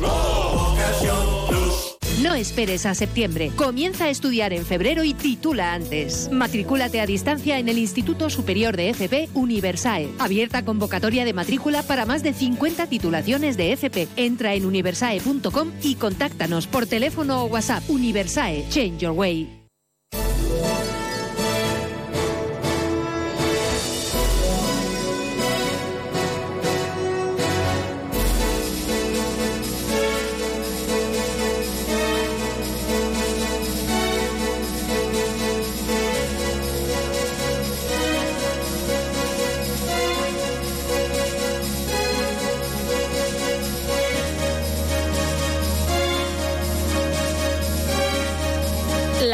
Y casi 35 minutos. Vamos avanzando en este más de uno Pamplona en el que queremos contarles que hoy se ha presentado la delegación de APREM Navarra, la Asociación de Prematuros. Eh, ha habido un acto en, el, en el salón del Hospital Universitario de Navarra en el que ha participado pues la presidenta de APREM, la, eh, Concepción Gómez Esteban, también la jefa de sección de pediatría y neonatología del Hospital Universitario de Navarra, Concha Goñi, y las delegadas de APREM de Navarra, que son Jennifer Usoz y nuestra compañera Sandra Arzoz. Sandra, muy buenas tardes. Buenas tardes, Marisa. Cuéntanos cómo ha ido esa presentación y, y por qué os habéis decidido a dar ese paso de, de eh, pues hacer esta delegación de APREM en Navarra. Bueno, el paso ha sido un poco porque, bueno, tanto Jennifer como yo somos mamás de niños prematuros extremos y en el momento en el que nosotras eh, estábamos ingresados con nuestros peques en la unidad de neonatología, veíamos que había una carencia de apoyo a los padres, ¿no? Al, al, margen del apoyo que se brinda desde la propia unidad de las trabajadoras y trabajadores de la unidad. Y bueno, pues coincidió que cuando nació mi hija, Jennifer con sus dos peques estuvo de visita en neonatos y bueno, mm, para mí fueron un chute de energía Hmm. mm. esos dos peques que tiene Jennifer y que tienen Jennifer y Pablo y nos dieron muchísima energía a mí y a mi marido y queríamos que Mirella, mi hija, fuese eh, también ese chute de energía para otras familias en el futuro, ¿no? Y bueno, pues coincidió, el, no volvimos a coincidir nosotros eh, con Jennifer hasta la primavera pasada y volvió a surgir esa necesidad en la conversación de, de brindar apoyo a otras familias y, y, así ha sido un poco la idea, ¿no? Eh, ser ese apoyo y, y también bueno pues trabajar un poco por dar visibilidad a esta realidad que es la prematuridad. Uh -huh, eh, efectivamente, bueno, ya hicisteis un acto además el año pasado, ¿no? Eh, que surgió de aquel, de aquel encuentro, ¿no? Con Jennifer, es. un acto en el que disteis a conocer, ¿no? Esta, esta realidad, como decías, bueno, que afecta a un número de familias eh, que da igual también que sean muchas o pocas, ¿no? A las que les afecta, les afecta y de qué manera, ¿no, Sandra? Eso es, sí, el acto que hicimos el 17 de noviembre para celebrar el Día Mundial del Prematuro, pues fue un poco la semilla ¿no? a lo que hoy es eh, la presentación que hemos hecho de, la delegación de APREM en Navarra, que al final eh, no es otra cosa que ser eh, apoyarnos en una asociación como APREM, que ya tiene 25 años de experiencia y es una, una asociación muy consolidada y con una trayectoria reconocida, con numerosos premios por parte también de las sociedades médicas. y bueno, pues nosotros nos hemos apoyado en ellos, ellos nos han brindado su apoyo para crear aquí la delegación. Contamos con el apoyo también de la unidad de neonatología para para sacar adelante esta asociación y bueno el trabajo conjunto que queremos hacer con, con todas las las patas que conforman la prematuridad, ¿no? Al final, la unidad de neonatología es donde empieza, empieza nuestra vida en el mundo de la mm. prematuridad, pero bueno, eh, es una realidad que se extiende mucho, muchos años más allá de los primeros meses de vida de estos, de estos peques. Eh, hay niños que tienen secuelas de por vida, entonces mm. eh, siguen trabajando en otras asociaciones, con otros servicios de, que proporciona la Seguridad Social, como es el servicio de atención temprana. Entonces, bueno, pues vamos a intentar aunar esfuerzos para ir sacando adelante proyectos y, trabajo conjunto. A partir de ahora, entonces, ¿cuál va a ser el primer paso o el siguiente paso una vez presentada ya la asociación? Eh, ahora, bueno, eh, estos temas médicos también tienen sus burocracias y sus pasos a dar, no dependen tanto de nosotras como de, que intentar sacar adelante un proyecto eh, en el propio, o sea, pues por ejemplo en el, en el propio hospital con la propia unidad, pues depende también de, bueno, de diversos trámites, pero bueno, sí que hoy, pues Concha, la presidenta de PREM, ha presentado el programa Contacto, que es un programa puntero en España que se lleva a cabo en 10 hospitales, entonces, bueno, pues igual es uno de los primeros pasos que queremos dar. Es un programa eh, para favorecer el método canguro en las unidades de neonatología, eh, no tanto a los mm, bebés que que ya tienen, que sus padres pueden estar presentes durante el ingreso, sino también eh, bueno, a otros bebés que pues por diversas causas no pueden estar sus padres de presencia allí. Entonces, bueno, pues se trata de eso, de buscar pues madrinas y padrinos ¿no? que puedan favorecer ese contacto piel con piel con los bebés, porque es, se ha demostrado que es un que es un proyecto que es un, es un método, el método canguro, que, que ayuda muchísimo en el desarrollo del cerebro del bebé y demás. Entonces, bueno, pues, eh, a mí ya me, habéis oído hablar de, horas que metimos allí con nuestra peque. Bueno, pues lo que sí que tenemos claro es que va a ser un altavoz para esa realidad de la prematuridad. Así que, Sandra, hoy es un, un, primer paso. Estaremos, desde luego, informados e informaremos a los oyentes de Onda Cero como no puede ser de otra forma. Sandra, gracias por contárnoslo hoy aquí en Más de Una Pamplona. Muy bien, gracias. Hasta luego. Adiós. Más de Uno Pamplona. Onda Cero. ¿Qué es enamorarse? Enamorarse es descubrir que esta semana es el remate de rebajas de Muebles Rey y te descuentan el 50% del 50% en todos los muebles de la tienda. Esta semana vuelve a enamorarte de tu hogar en el remate de rebajas de Muebles Rey. Muebles Rey Navarra, carretera Irún, kilómetro 4, Arre. Si las primeras son buenas, ni te imaginas cómo son las segundas. Sí, las segundas rebajas de Muebles Polque. Todavía puedes venir y elegir entre muchos muebles y objetos de decoración con unos descuentos alucinantes. Te esperamos en Polígono Mutilva, Calle A y en polque.com. Muebles Polque, creamos hogares.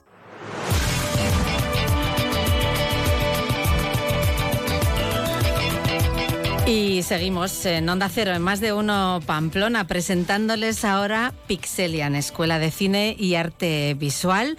Eh, nos acompañan Ignacio Fernández Galindo, coordinador de estudios. Muy buenas tardes. Buenas tardes. Y Javier Celay, que es el director académico. Muy buenas tardes. Buenas tardes. Bueno, ya se ha puesto de largo Pixelian, pero vamos a presentarla hoy aquí en Onda Cero. ¿De dónde surge este proyecto y exactamente qué es, Ignacio o Javier? Eh, bueno, pues este proyecto surge de una necesidad, como surgen todos los proyectos al final. Eh, pero hace cuatro años, fíjate si ha llovido, ¿eh? desde hace cuatro años. hace cuatro años, bueno, yo que estoy, intento meterme en esto del cine, como, como buenamente puedo. yo daba clases y vi que, que, bueno, que formación en cine como tal aquí en Navarra no, no había. Y sin embargo sí que había una intención desde el propio gobierno de Navarra, ¿no? metiendo en la S4, que es una de las líneas estratégicas del gobierno, habían metido el tema cinematográfico. Entonces decía, eh, a ver, algo, algo no, encaja. No, no, encaja, ¿no? Estamos, por un lado, apostando por el cine en Navarra, pero no en la formación. Entonces, mm, considero que las cosas, bueno, pues hay que empezar ¿no? por los cimientos y una buena formación, además, no solo genera buenos profesionales, sino que genera la posibilidad de, ir creando una industria estable aquí en Navarra, de gente que se quiera quedar aquí en Navarra y que quiera mm, hacer cine en Navarra. Porque eh, esto es una cosa que, a veces digo, ¿no? Yo si quisiera, eh, ahora que estamos con el tema de la agricultura, ¿no? si yo quisiera dedicarme a los plátanos, me tendría que ir a Canarias. Porque aquí, aquí no, no iba difícil. Creo. Pero si me quiero dedicar al cine, ¿Por qué me voy a tener que ir a Madrid, Barcelona, Valencia? Mm. Joder, si ahora, mm, gracias a, los sistemas informáticos, ¿no? Internet y demás, ahora se puede descentralizar todo y además estar en localizaciones espectaculares como las que tenemos aquí en Navarra. Sí, sí, bueno. Así que bueno, pues ahí, ahí, surgió la idea.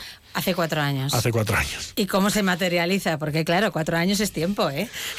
pues eh, se materializa a base de hablar con toda la gente implicada. Alguien nos habremos dejado a lo mejor, pero bueno, nuestra intención ha sido hablar con toda la gente implicada en el cine aquí en Navarra y un poco mm, proponer ¿no? Eh, hemos hablado con el CLABNA, con Gobierno de Navarra, con, con Cinatec, con NAPAR, bueno, con todo, un poco con todas las asociaciones ¿no? que hay, que hay de, de cine aquí en Navarra, así como, bueno, pues eh, personas que han ido haciendo cine en Navarra para ver qué, les parecía la idea, a ver si nos acompañaban. Si... Y bueno, y siempre hemos obtenido palabras muy agradables, o sea que siempre nos han dicho, sí, sí, venga, adelante, ¿no? adelante. Vosotros delante, pero, pero adelante. Y, y, bueno, y como creemos en el proyecto y, creemos que también son unos, unos estudios que tienen una parte pasional, de vocación. Bastante, creo yo, ¿no? Eso creemos, eso creemos. Así que eh, lo fuimos materializando, ¿no? Poco a poco. Lo que pasa es que en estos cuatro años, al final, lo que hemos hecho ha sido irnos reuniendo con, con eso, con diferentes actores ¿no? del, panorama cinematográfico de Navarra, e ir dando pasos poco a poco, ¿no? Por, no entrar como un elefante en cacharrería y, que acabase todo. No, hay que, hay que ir un poco intentando buscar la unidad y que y, también escuchar al sector sus necesidades. Y en algún momento habéis entrado en contacto con el Club de Marketing de Navarra. Efectivamente, bueno, yo eh, hace cuatro años, o sea, yo eh, llevo en el Club de Marketing dando cursos pues eh, ocho años no sé, no sé ahora mismo. Pero sí, yo, yo estaba dando clases, bueno, ahí, en otros centros, y mm, todos los cursos que yo daba eran de temas audiovisuales, de cine, bueno, cursos que salían pues a lo mejor subvencionados o cursos libres. Y, y entonces eh, la seriedad eh, que tiene el club de marketing ¿no? Y, y, profesionalidad y además trayectoria, ¿no? tienen casi 50 años ya a sus espaldas en formación, me pareció que era, mm, aunque de primeras dices club de marketing, eh, cine, dices, bueno, qué, cosa tan extraña. Pero yo que estaba dentro, o sea, yo que daba clases allí, veía eh, cómo trabajan, cómo se toman en serio ¿no? la formación y, y, lo a gusto que va la gente a formarse allí, ¿no? Y un edificio espectacular con un, con, un campus eh, de, un montón de metros cuadrados. me parecía un sitio increíble, ¿no? Y entonces, bueno, yo hablé directamente con Cristina Zarikiri, que es la, directora, Del, del club de marketing, le propuse la locura y no me puso cara rara. Mm. Sino que dijo, Jolín, eh, pues, pues, pues no suena mal, ¿no? No suena mal. Y hemos mantenido la llama encendida durante estos cuatro años. Bien, hasta que ya. Sí hasta que ya por fin se ha dado el paso definitivo, ¿no? Eso es. Bueno, ¿qué, ¿qué, estudios se van a ofrecer, Ignacio? Bueno, la oferta educativa se basa sobre todo en, dos másters, que en los que también para poder confeccionar el plan de estudios e incluso a la hora de decidir cuáles serán las, las necesidades formativas, eh, también ha habido un estudio previo relacionado con el relacionado con el sector. Y finalmente hemos decidido eh, establecer una oferta educativa basada en dos másters, un máster en dirección de cine y un máster en producción ejecutiva. Y estos dos, eh, digamos, estos dos másters eh, con una formación eh, presencial que comenzarán a partir del mes de octubre y, estamos con las inscripciones y, estamos, de hecho, el lanzamiento de, la semana pasada venía también pues para dar a conocer el proyecto, porque claro, es un proyecto educativo completamente, completamente nuevo y que no hemos tenido algo parecido en los, digamos, en los meses o años precedentes. Y sobre esta estructura de los dos másters que además tendrán asignaturas eh, troncales eh, y transversales para que estén unidos los productores y los directores. Eh, luego tenemos ya las, las asignaturas específicas durante más o menos unos seis meses lectivos con un, con un proyecto final de carácter práctico eh, realizado también con asesoramiento de profesionales, con equipamiento profesional y esperamos y queremos además que tenga una distribución y exhibición a través de festivales, de manera Ah. que no quede el proyecto en, en no solamente en, un, en un, pro- un proyecto práctico, ameno y que sirva para el aprendizaje, sino que además profesionalmente está a la altura de lo que, de lo que, de lo que se espera ¿no? dentro de este sector. Que salga de la escuela, ¿no? Que, Exactamente. que tenga vida propia, vamos, de alguna forma. Eso es, Ajá.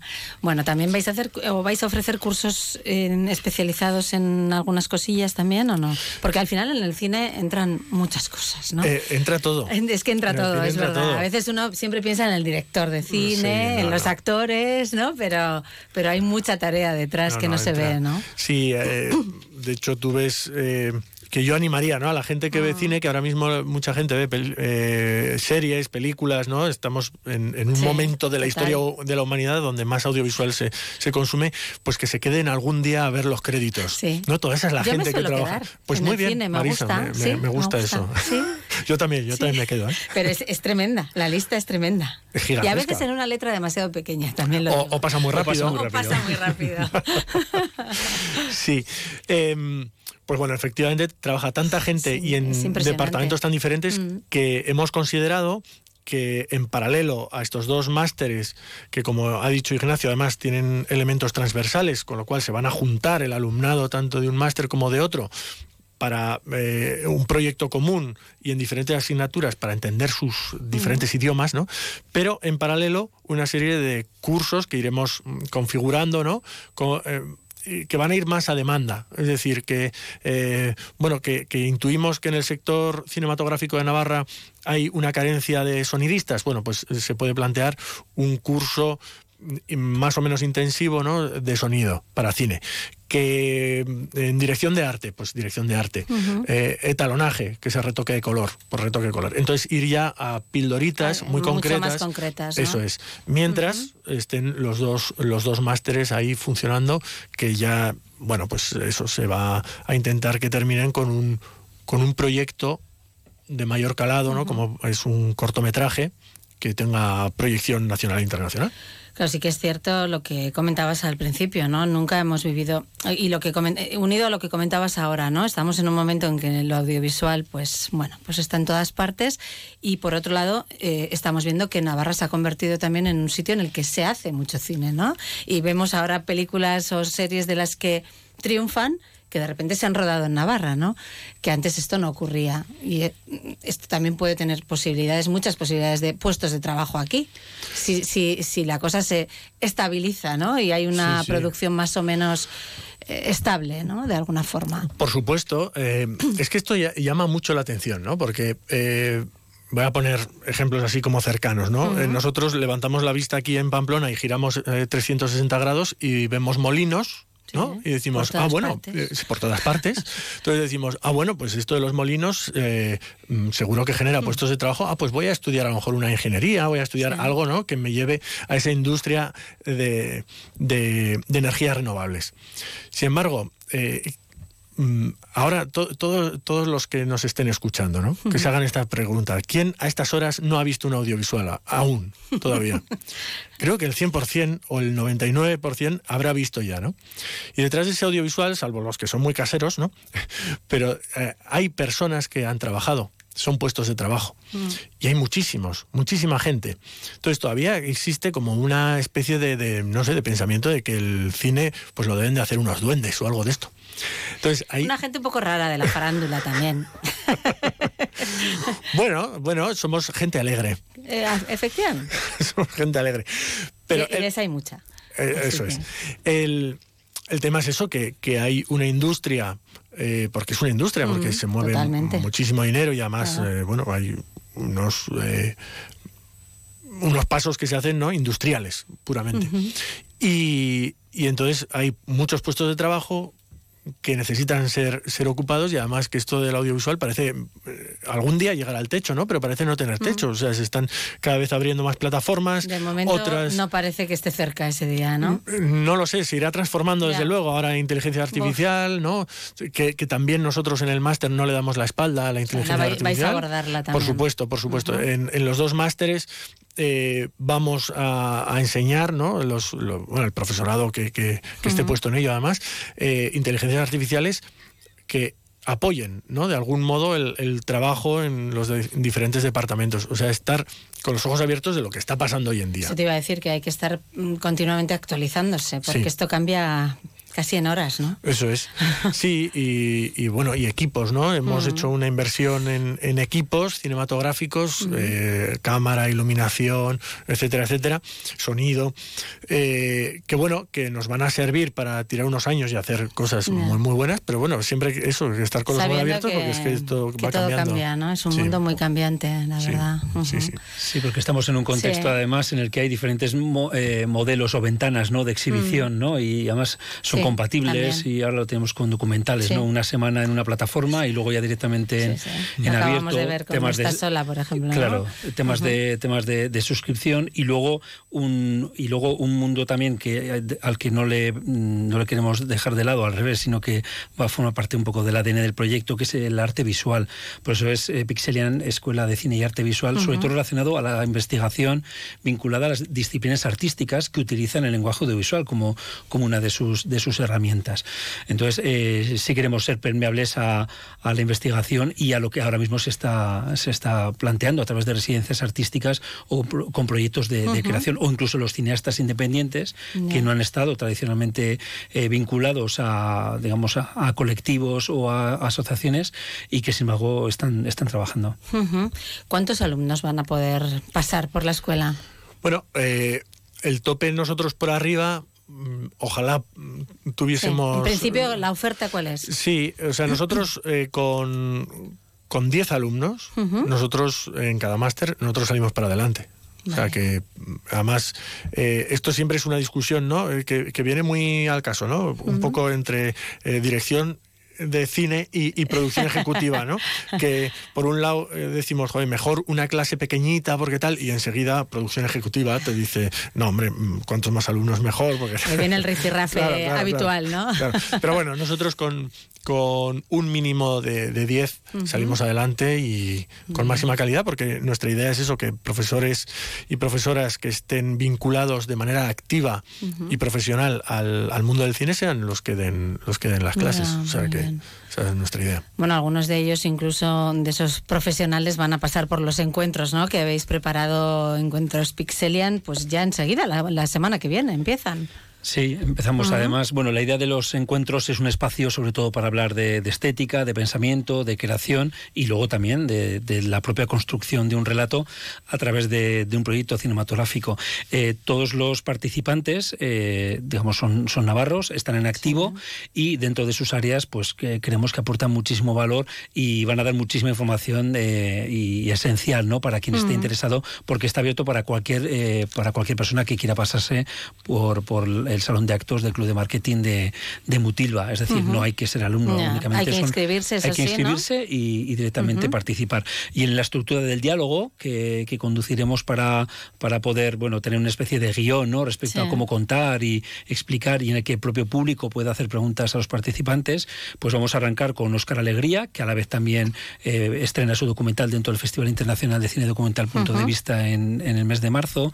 Tenemos Iker Ganuza dentro de la producción ejecutiva de Lamia Producciones, Andrea Jaurrieta, que ahora también está de estreno con su, con su nueva película, eh, Amaya Remírez, producción ejecutiva de, de Kanaki Films, sí. eh, María Monreal, también pues una, una nueva, o no, eh, iba a decir, ¿no? De, las, de la nueva generación sí. de cineastas eh, navarros que están apostando fuerte por, por el campo de la ficción y viene además del documental y del cortometraje y concluiremos ya en el mes de junio con, con Puyoria, de Oria Films y bueno, responsable también de producciones con, con Netflix y sí. bueno, con una amplia trayectoria vinculada a la filmografía de, de Elías Querejeta y de Moncha Armendariz. Bueno, pues la página web es pixelian.es, ¿no? Para inscribirse y para que también eh, todos los que quieran acercarse un poquito a la, a la información puedan allí tener, ¿no? Todo lo, lo necesario. No sé si nos queda algo por, por contar. Matricularnos.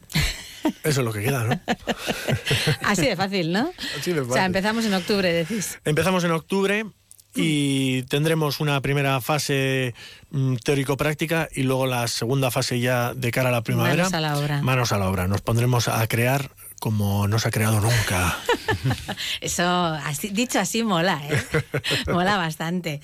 Bueno, pues eh, muchísima suerte con el proyecto, que ya no es un proyecto, que ya es una realidad. Pixelian, Escuela de Cine y Arte Visual, Ignacio Fernández Galindo, Javier Celay. Gracias a los dos por haber estado aquí hoy con nosotros en Onda Cero.